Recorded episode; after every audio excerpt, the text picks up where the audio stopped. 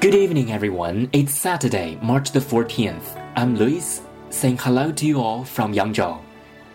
大家周六晚上好，今天是三月十四号，我是 Luis，在扬州给大家补上今天早上的晨读。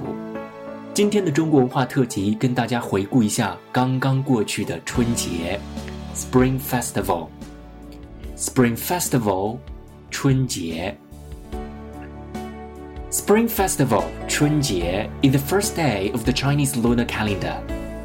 When Chunjie is approaching, people are busy for purchasing goods, cleaning the house, cooking traditional food, making Spring Festival couplets, and hanging Spring Festival pictures.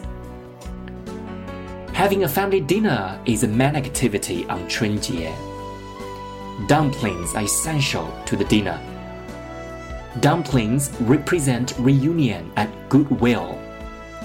The whole family gathers to enjoy quality family time.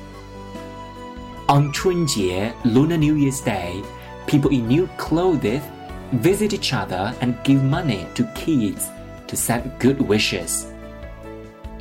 During Chunjie holidays, all kinds of celebrations are held, including temple fairs, performances, and lantern exhibitions, which last nearly half a month. That's all about today's review of the past Spring Festival. Thanks for listening. See you tomorrow.